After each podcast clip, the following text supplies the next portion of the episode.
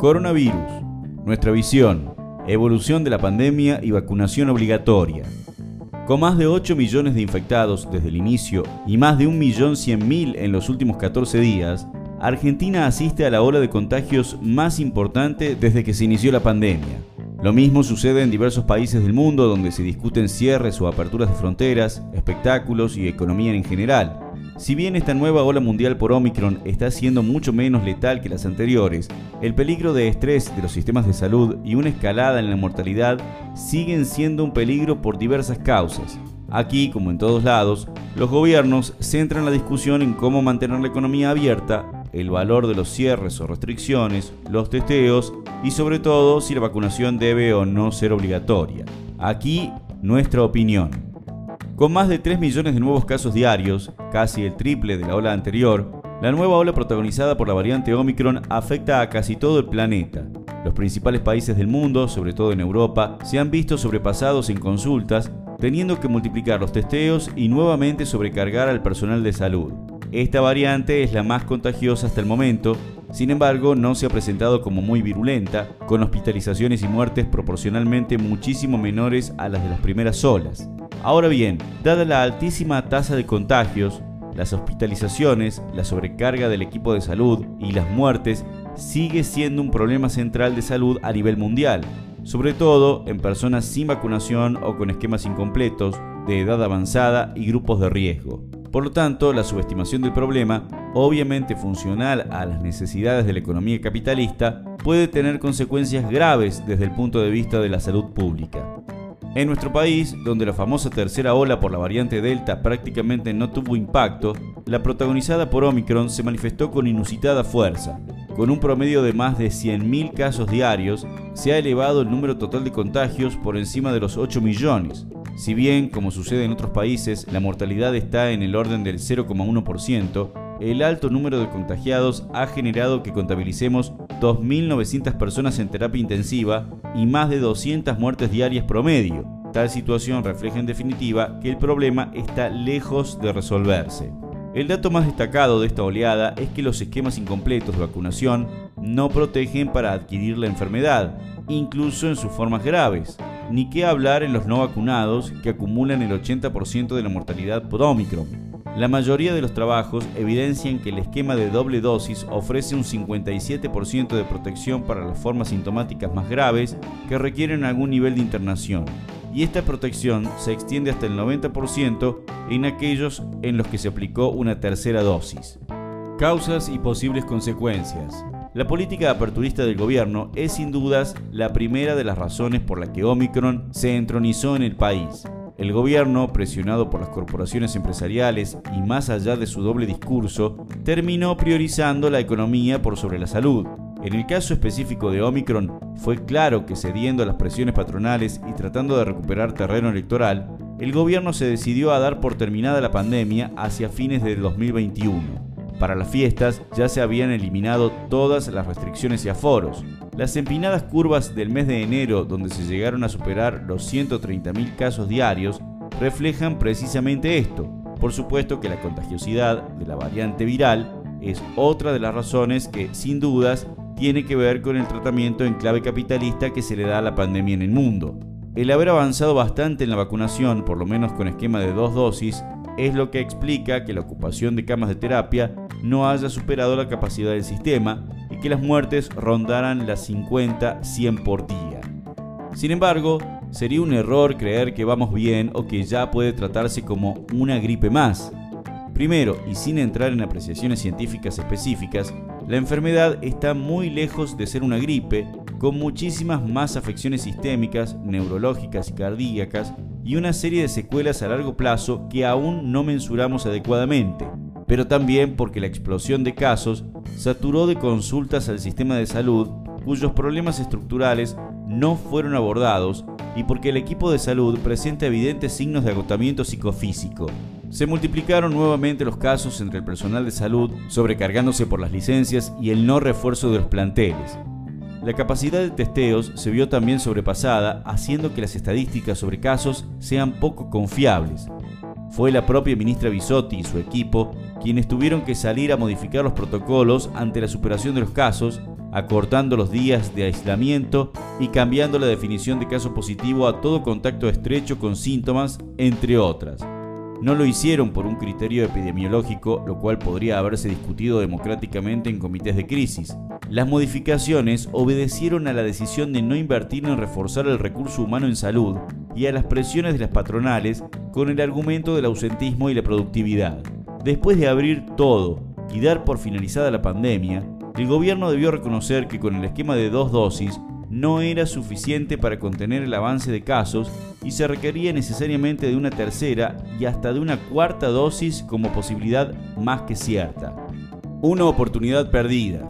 Desde Periodismo de Izquierda y el MST en Fit Unidad, alertamos en que se desaprovecharon los meses de reflujo en la circulación viral durante una parte de 2021 para reforzar el sistema de salud, aumentando el presupuesto, nombrando personal y avanzando hacia los planteles necesarios otorgando las licencias y reconociendo salarial, profesional y laboralmente al equipo de salud, y estableciendo protocolos de atención en comités de crisis centrales y por establecimiento. Y por supuesto, preparando un plan de restricciones dinámico conforme al mapeo epidemiológico para evitar la sobrecarga del sistema, que no es solo la ocupación de camas de UTI como se pretende mostrar. E insistimos en que se avance hacia un sistema único estatal, universal y gratuito. Nada de ello se hizo, Empero, se preparó al país y se ajustó en los marcos del acuerdo con el FMI que hoy sale a la luz. También dijimos que se debió reforzar y multiplicar la capacidad de testeos para poder tener un mejor seguimiento de los brotes, caso contrario, llegamos a la situación actual, en que hay que asumir como casos positivos a muchísimos no confirmados y si bien esto puede tener una justificación clínica y epidemiológica correcta, no hay que dejar de observar que puede traer distorsiones acerca de la contagiosidad real y de la gravedad y mortalidad de la variante viral, llevando en general a una subestimación. Hoy se avanza hacia el traspaso de los testeos de una obligación estatal a una iniciativa individual negocio mediante. Finalmente, desde hace más de un año, venimos exigiendo la eliminación de las patentes, la expropiación de los laboratorios privados que producían y manejaban las vacunas como un bien de mercado y la necesidad de la producción pública nacional e integral de las mismas para que haya disponibilidad absoluta para todos. Hoy la ministra debe reconocer que se necesitarían tres y hasta cuatro dosis para yugular la ola y bajarla más rápidamente.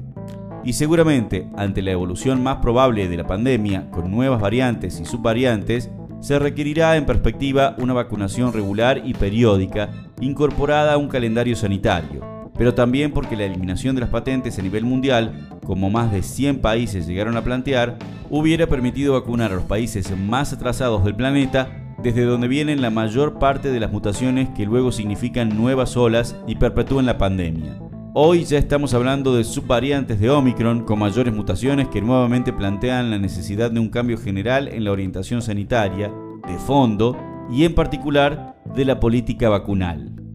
Un debate fundamental. Sin dudas, una de las discusiones más importantes en torno a las vacunas es sobre si éstas deben ser obligatorias o no. Claro está que todo el sector antivacunas y otros supuestamente liberales defienden la posición que deben ser optativas como hasta ahora. Hay expresiones públicas y hasta acciones que ocurren en diversos puntos del planeta reflejando esta posición, impulsada fundamentalmente por las derechas que tratan de llevar agua para su molino, aprovechando la desconfianza que hay en amplios sectores con los gobiernos y sus políticas de salud en general. Aunque con una incidencia menor, esta corriente está reflejada también en nuestro país. Pero el punto es que, al igual que lo hizo con la apertura de las restricciones, cediendo a la presión de los empresarios en detrimento de la salud de la población, en el tema de las vacunas toma la misma posición centrista y posibilista que conspira contra que se pueda parar la pandemia y esta ola lo más rápido posible. En un principio fue el retardo en iniciar la vacunación por atarse a contratos con los laboratorios, cuando estaba en sus manos la liberación de las patentes, la declaración de utilidad pública y expropiación, la producción nacional y disponer de cientos de millones de dosis que se producían en el país.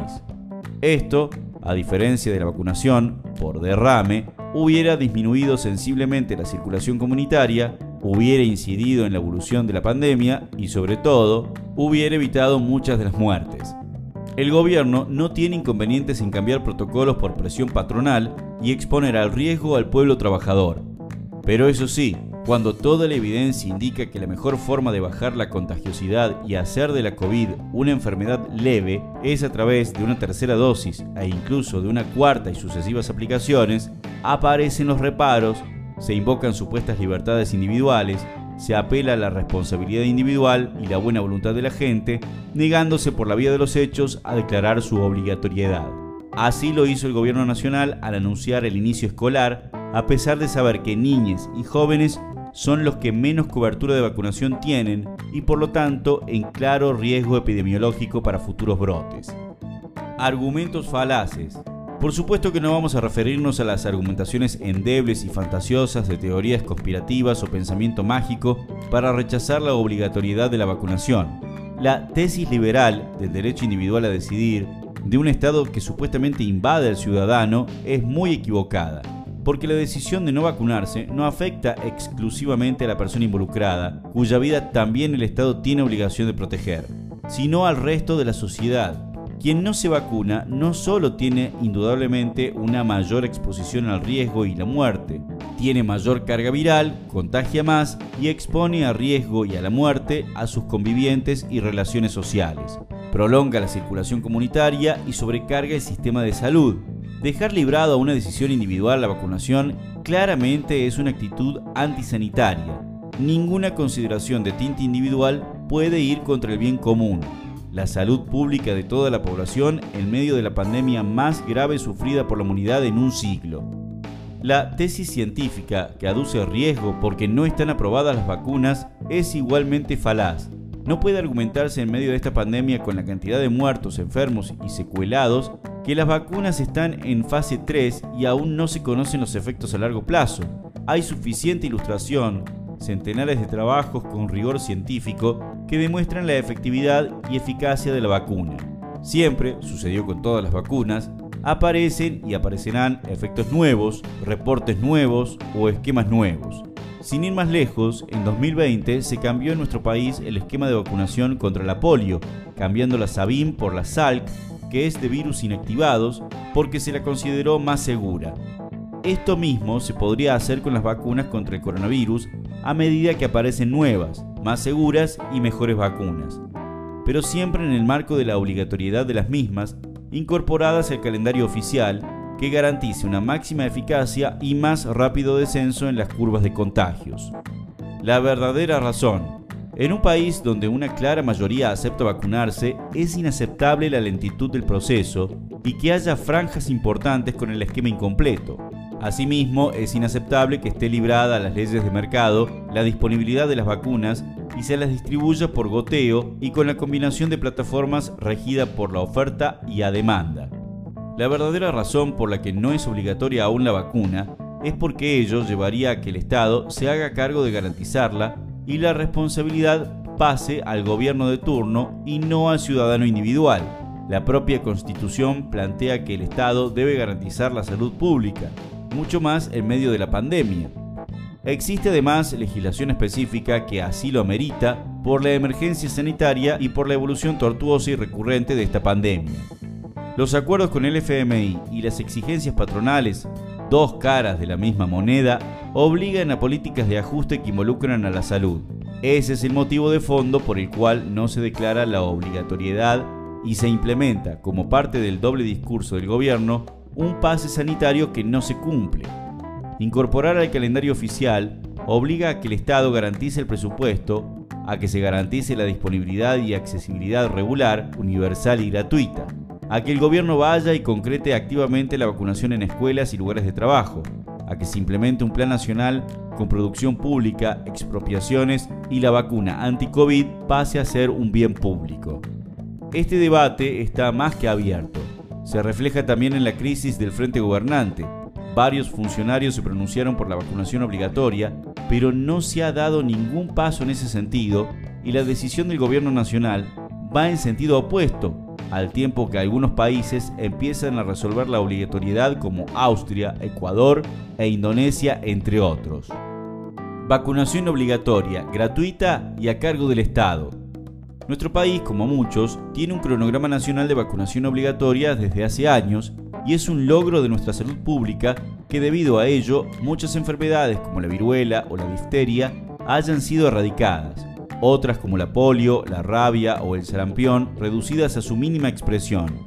Y nunca nadie cuestionó esto, por el contrario, esta historia del calendario de vacunación obligatoria es lo que permitió que en nuestro país los antivacunas sean marginales y muy minoritarios, no como sucede en ciertos países de Europa, donde estos movimientos fueron creciendo en las últimas décadas, paradójicamente al amparo de lo que fuera un éxito anterior de las propias vacunas. Hace falta un plan nacional de vacunación obligatoria, estatal y gratuito. Para ello hay que incorporar las vacunas anti-COVID al calendario sanitario, liberar patentes, expropiar los laboratorios con las vacunas acumuladas y avanzar en la producción nacional a gran escala para disponer de dosis para todos y en forma continua. Se trata de movilizar para exigir que el Estado asuma el rol central de efectivamente cuidar por la salud pública de toda la población y hacer prevalecer el bien social por sobre el individual y los negocios capitalistas.